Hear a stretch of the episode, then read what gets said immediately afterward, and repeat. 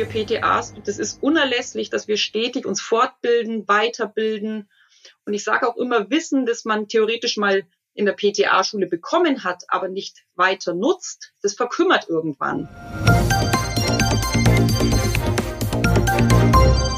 Hallo und herzlich willkommen zum PTA-Funk, dem Podcast von das PTA-Magazin. Mein Name ist Julia Pflegel und ich bin die Chefredakteurin des Magazins. Sie als PTA lernen ja ein Leben lang. Neue Vorschriften, neue Medikamente, neue Aufgaben. Das Lernen hört also nie auf. Christine Klemm aus der Nähe von Fürth kann davon ein Lied singen. Sie ist vierfache Fach-PTA. Wie das geht und warum sie sich ständig fortbildet, erklärt die PTA meinem Kollegen und Online-Redakteur Christoph Niekamp in der aktuellen Episode unseres Podcasts PTA Funk. Viel Spaß beim Zuhören und Liken nicht vergessen. Hallo Frau Klemm, schön, dass Sie sich Zeit genommen haben für unseren Podcast PTA Funk. Guten Morgen, Herr Niekamp. Ja, heute soll es um das große Thema Fortbildung gehen und da sind Sie ja wirklich Expertin. Können Sie denn mal sagen, welche Fortbildungen der Bayerischen Landesapothekerkammer haben Sie denn bereits alle schon absolviert? Also natürlich im, im PTA-Leben ist man bei ganz vielen unzähligen Kurzschulungen schon mal von der Bayerischen Landesapothekerkammer. Die sind ja qualitativ immer sehr hochwertig. Aber unser Gespräch soll sich ja heute auf die Fach-PTA konzentrieren. Und ich habe sie alle. Also ich kann mal kurz die gängigen auflisten. Das ist einmal die Fach-PTA für Homöopathie und Naturheilkunde, dann noch die Fach-PTA für Dermopharmazie, die Fach-PTA für Ernährungsberatung und last but not least die Fach-PTA für Allgemeinpharmazie. Darum soll es ja heute auch gehen in unserem Gespräch. Genau, das ist nämlich sehr interessant. Fach-PTA Allgemeinpharmazie. Hm, warum haben Sie sich denn für diese Fortbildung entschieden? Also das klingt ja erstmal so ein bisschen schwammig, Allgemeinpharmazie. Genau. Also ich muss ja sagen, ich bin 2009 mit meiner regulären PTA-Ausbildung fertig geworden. Und dann steht man da als fertige PTA und überlegt halt, in welche Richtung es gehen soll. Man möchte sich ja auch weiterbilden, fortbilden, beruflich auch ein bisschen was aus sich machen.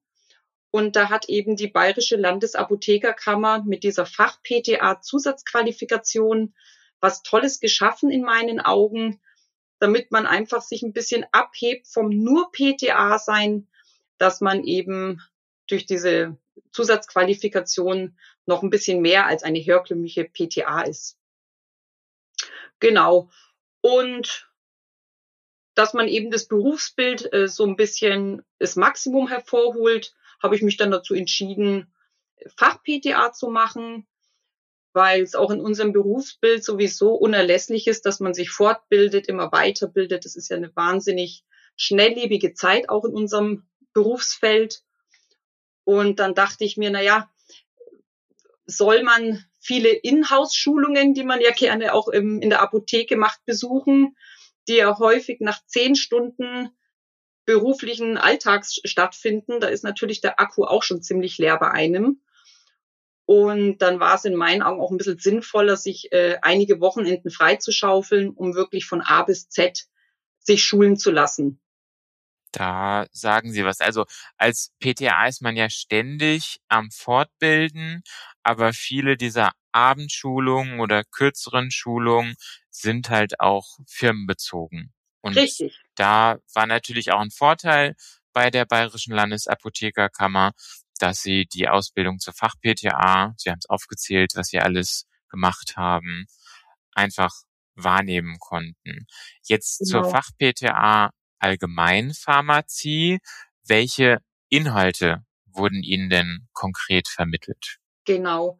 Da kann ich mal einen groben Umriss, sage ich mal, ihnen zugutekommen lassen, weil natürlich so die ganzen Inhalte aufzulisten, das würde den Rahmen sprengen. Das sind ja doch zweitige Ordner.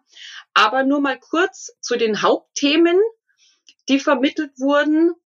Es fing beispielsweise an mit Krankheitsbildern und deren Therapieschemata.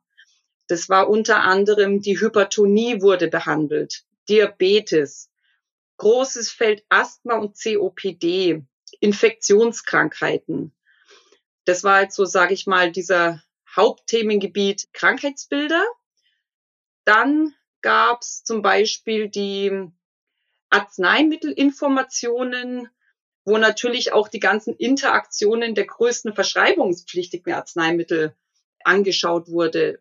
Grob gesagt Antihypertonika, Antibiotika, Antirheumatika, Antikoagulantien und so weiter. Dann war ein relativ großer Block noch die Beratung in der Selbstmedikation. Das ist, denke ich mal, auch das mit Wichtigste für die ganzen PTAs in der Apotheke. Da eingeschlossen auch natürlich ein kleines Kommunikationstraining mit Kunden. Und was auch ganz toll war, das war zwar ein Teil, also ich sag mal, während der Fortbildung nur ein Theorieteil, aber die Herstellung von Defekturen und Rezepturen hat man auch ganz viel besprochen. Bei Herstellung von Defekturen und Rezepturen war ein großer Theorieblock, aber eben auch, damit man gewisse Stolpersteine erkennt. Es gibt ja Rezepturen, die so ein bisschen kniffliger sind und die zum Beispiel auch gar nicht stabil sind. Und da wurde eben man auch trainiert, dass man über solche Stolpersteine nicht stolpert, sondern die erkennt. Das ist ja wirklich ein großer mhm. Nutzen auch für den Alltag. Kurzer Absolut. Werbeblock für uns. Von das PTA-Magazin gibt's auch jeden Monat ein neues Rezepturvideo aus den Ertelt-Apotheken in Biesing von unserer PTA-Beiratsmitglied Sarah Siegler. Das nur kurz in eigener Sache. Frau Klemm, Sie haben jetzt die Inhalte schon angerissen. Natürlich war es noch viel, viel mehr. Sie haben gesagt, zwei dicke Ordner voll. Genau. Wie darf man sich das jetzt vorstellen? Wie war das strukturiert, die Fortbildung? Also wo, wer hat das gemacht und wie oft sind Sie da hingegangen? Genau. Also ich sag mal, Gastgeber war in meinem Fall die PTA-Schule in Nürnberg. Ja. Und die Fach-PTA-Fortbildungen, das ist bei allen gleich, die sind mit 96 Unterrichtsstunden angesetzt. Heißt, es hört sich jetzt viel an, ist auch theoretisch viel. Das sind sechs Wochenenden, samstags und sonntags, wirklich neun bis 17 Uhr Unterricht. Und am siebten und letzten Wochenende ist es aufgesplittet in Samstag und Sonntag. Man muss bei jeder Fach-PTA auch eine Projektarbeit ausarbeiten, die man vorher dann einschickt. Thema darf man sich allerdings selbst auswählen. Samstags ist dann praktisch am letzten Samstag die Präsentation von dieser Facharbeit. Also da kommt wirklich eine PTA nach der anderen und stellt die Projektarbeit vor. Und am letzten Sonntag ist eben vor drei Prüfern, vor drei Apothekern praktisch äh, nochmal die Abschlussprüfung. Genau. Können Sie sich noch an Ihr Thema erinnern? Ist ja jetzt schon ein bisschen was her. Also ich hatte jetzt bei der Fach-PTA für Allgemeinpharmazie Hautpflege, also Zahn-, Mund- und Hautpflege bei Diabetespatienten. Aha, also auch sehr praktisch, dass genau. man direkt beraten kann. Und wer unterrichtet dann in der PTA-Schule Nürnberg? Wer war das bei Ihnen? Wer vermittelt die Inhalte? Das waren ganz, ganz viele. Das waren bestimmt sieben, acht verschiedene Apotheker. Und die kommen aus unterschiedlichsten Sparten. Also es sind alles Apotheker. Das sind manchmal welche, die selber einfach Apotheken besitzen, sind aber auch Apotheker, die an PTA-Schulen unterrichten. Das gibt's ja auch, dass ein Apotheker ja. eher in die, in die Unterrichtsschiene geht und an einer PTA-Schule unterrichtet. Genau. Oder eben sogar auch angestellte Apotheker von der Bayerischen Landesapothekerkammer. Aha, also Sie haben ja. einen breiten Überblick gehabt, jeweils zu Ihren Themen. Das ja, klingt ja genau. super. Jetzt haben Sie verschiedene Fach-PTA Weiterbildungen gemacht. Mhm. Welche dieser Fach-PTA hatte denn die kniffligste Prüfung am Ende? Also ich sag mal, ich habe da auch lang drüber nachgedacht über die Frage. Und die Prüfungen sind alle relativ anspruchsvoll, aber machbar. was eigentlich ganz schön war. Ich kam dann natürlich auch äh, an und dachte mir, oh Gott, Prüfer, man hat drei Apotheker vor sich sitzen, wo das Wissensniveau sehr hoch ist. Bin ich relativ zittrig da reingekommen und dann haben die mich erstmal geerdet und gesagt, ach, Frau, damals noch Frau Moser sogar, ich begrüße Sie nicht zur Prüfung, sondern zu unserem pharmazeutischen Fachgespräch unter Kollegen. Also die haben das runtergeholt und äh, man muss dazu sagen, der erste Teil der Prüfung ist ja eigentlich immer so eine Befragung zur eigenerstellten Facharbeit. Ja. Genau. Und dann im zweiten Teil sind es Fragen zum ganzen Schulungsinhalt. Aber die gucken natürlich auch, dass es schon so ein bisschen praxisbezogen ist, das Ganze. Also sie waren alle, sage ich mal, anspruchsvoll, aber doch für eine PTA, die ja im Leben steht und in ihrer Apotheke steht, absolut machbar. Das klingt wirklich auch nach einer guten Atmosphäre mit diesem Fachgespräch unter Absolut. Kolleginnen. Wie konnten Sie das zeitlich denn unter einen Hut bringen? Sie haben gesagt, sechs Wochenenden, also wirklich komplette Wochenenden. Mhm. Sie haben aber nebenbei ja noch Vollzeit in der Apotheke gearbeitet. Richtig. Wie ging das? Also wie Sie ja schon sagen, Vollzeit Apotheke sind ja auch 40 Stunden die Woche. Dann ist ja bei jeder Vollzeit-PTA auch normalerweise zweimal im Monat ein Samstagsdienst dabei. Heißt, es bleibt dann ja eigentlich bloß noch ein Wochenende übrig.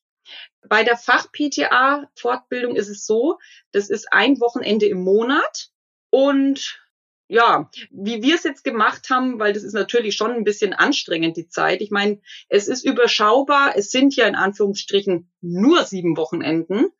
Man ist halt ein halbes Jahr damit beschäftigt. Aber ich habe ganz liebe Kollegen zum Glück gehabt, die mich ein bisschen entlastet haben. Die haben ja alle einen Hut gezogen, dass ich zu meinem Vollzeitjob äh, mir das auch noch ans Bein gebunden habe. Und wir hatten dann die interne Vereinbarung, dass ich einen zusätzlichen freien Tag in der Woche bekommen habe. Und damit ich so ein bisschen Wochenendfeeling habe, haben die mir den Montag freigegeben.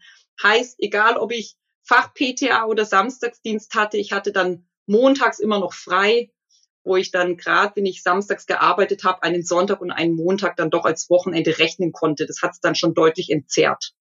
Das hilft auf jeden Fall bei der Erholung.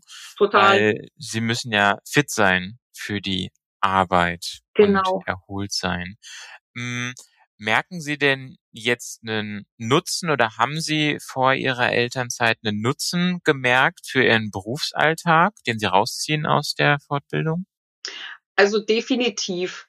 Was mir ganz viel gebracht hat, ist, äh, ich habe ein wahnsinniges Wissen mir antrainiert und angelernt, was einem einfach ein sehr gutes Handwerkszeug ist für den gesamten Apothekenalltag.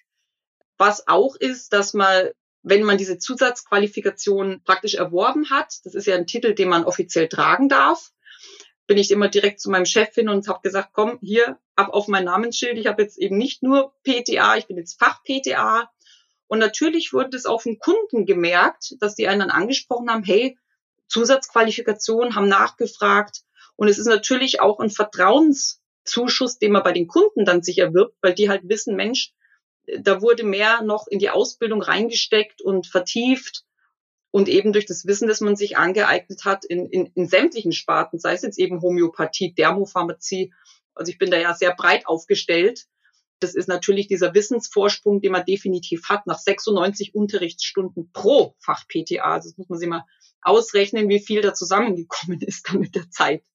Das ist eine ganze Menge Wissen. Jetzt stellt sich die Frage, hat sich das bei Ihnen auch finanziell bemerkbar gemacht? Also ich muss ja sagen, äh, es ist ja leider derzeit noch so, dass jetzt in der Gehaltstabelle Fach PTA nicht fix honoriert wird. Aber ganz klar, das ist natürlich eigenes Verhandlungsgeschick. Ich meine, da weiß man halt nie, ob jetzt der Chef drauf eingeht oder nicht. Aber ich finde schon, wenn man was zusätzlich geleistet hat und erworben hat, finde ich schon ganz gut, wenn man da natürlich in eine Gehaltsverhandlung geht. Und ich habe es jetzt eigentlich noch nicht erlebt, dass dann ein Chef sagt, äh, nö, fällt unter den Tisch, habe ich jetzt gar nicht mitbekommen, dass da was war. Also normalerweise sind die, weil sie eben durch das Zusatzwissen auch dann profitieren, das man eben hat, äh, sind die dann schon sehr angetan, dass man da auch ein bisschen finanziell unterstützt wird, sage ich mal. Da haben Sie auf jeden Fall gute Argumente für die Verhandlungen. Definitiv. Auszuschlagen. Wenn jetzt unsere Hörerinnen und Hörer denken, Mensch, das finde ich ja ganz interessant. Wem würden Sie denn die Fach-PTA Allgemeinpharmazie empfehlen? Das würde ich theoretisch jeder PTA empfehlen.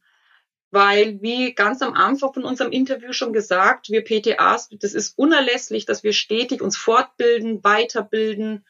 Und ich sage auch immer, Wissen, das man theoretisch mal in der PTA-Schule bekommen hat, aber nicht weiter nutzt, das verkümmert irgendwann. Ich würde jeder PTA empfehlen, die frisch PTA ist, um eben da nochmal gleich am Anfang Gas zu geben aber ich würde es auch einer PTA empfehlen, die jetzt meinetwegen schon zehn Jahre im Berufsleben steht, einfach da nochmal neu anzusetzen, um die ganzen Themengebiete nochmal intensiv mit Kollegen eben zu überarbeiten. Ich würde es jedem PTA empfehlen. Das ist ja mal ein gutes Plädoyer, sich stetig weiterzubilden, einfach Richtig. mal in der eigenen Region zu schauen, Richtig. was bietet meine Apothekerkammer an. Genau. Zum Abschluss fragen wir unsere Interviewpartnerinnen immer, was hat sie denn in den letzten Wochen so richtig aufgeregt? Also was war ihr Aufreger der Woche? Und jetzt kommt's wie aus der Pistole geschossen. Meine Kinder. Jetzt werden Sie gleich lachen, aber wir haben tatsächlich jetzt momentan in Bayern Schulferien. Und da ich ja drei äh, reizende Damen habe mit 0, 3 und 6 Jahren, also jeder, der selber Kinder hat, kann sich vorstellen, dass das ein anspruchsvoller Job ist. Und ja, die haben mich doch das ein oder andere Mal ein bisschen aufgeregt, aber sind trotzdem ganz liebe Mäuse. Na, das ist doch schön zu hören. Schön zu hören. Genau. Vielen Dank, Frau Klemm, dass Sie sich die Zeit für unseren Podcast PTA Funk genommen haben. Und ich wünsche noch einen schönen Tag. Vielen Dank, Herr Niekamp, Ihnen auch. Tschüss. Tschüss. Das war unsere aktuelle Episode vom PTA Funk, dem Podcast von das PTA Magazin. Danke, dass Sie zugehört haben. Wir freuen uns über Downloads, Likes und Kommentare. Auf Wiederhören bis zum nächsten Mal.